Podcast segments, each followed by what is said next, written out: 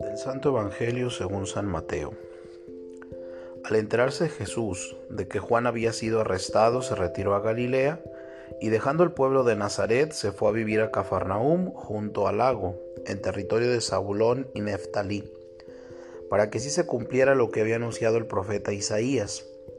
Tierra de Zabulón y Neftalí, camino del mar, al otro lado del Jordán, Galilea de los paganos. El pueblo que caminaba en tinieblas vio una gran luz.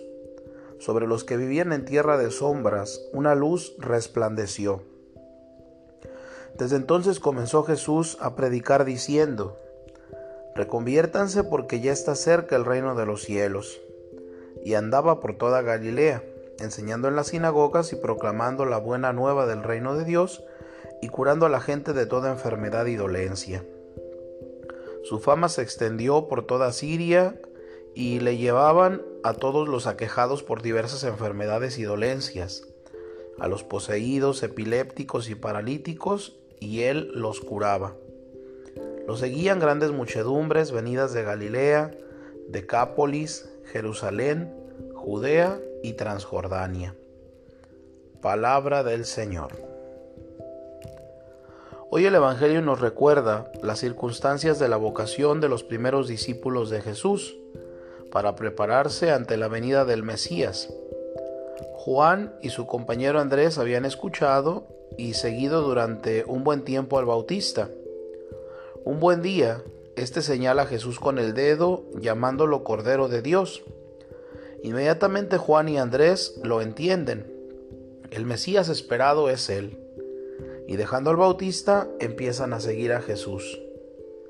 Jesús oye los pasos tras Él, se gira y fija la mirada en los que le seguían. Las miradas se cruzan entre Jesús y aquellos hombres sencillos. Estos quedan prendados. Esta mirada remueve sus corazones y sienten el deseo de estar con Él. ¿Dónde vives? Le preguntan. Ven y lo verán, les responde Jesús. Los invita a ir con Él y a mirar y contemplar. Van y lo contemplan escuchándolo y viviendo con Él aquel atardecer, aquella noche. Es la hora de la intimidad y de las confidencias, la hora del amor compartido. Se quedan con Él hasta el día siguiente, cuando el sol se alza por encima del mundo.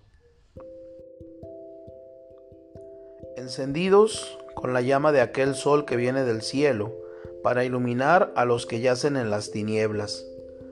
Marchan a irradiarlo Enardecidos sienten la necesidad de comunicar lo que han contemplado y vivido a los primeros que encuentran a sus pasos.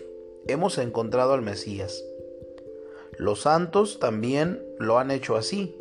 San Francisco, herido de amor, iba por las calles y plazas, por las villas y bosques gritando, el amor no está siendo amado. Lo esencial en la vida cristiana es dejarse mirar por Jesús, ir y ver dónde se aloja, estar con Él y compartir, y después anunciarlo. Es el camino y el proceso que han de seguir los discípulos y los santos. Ese es nuestro camino.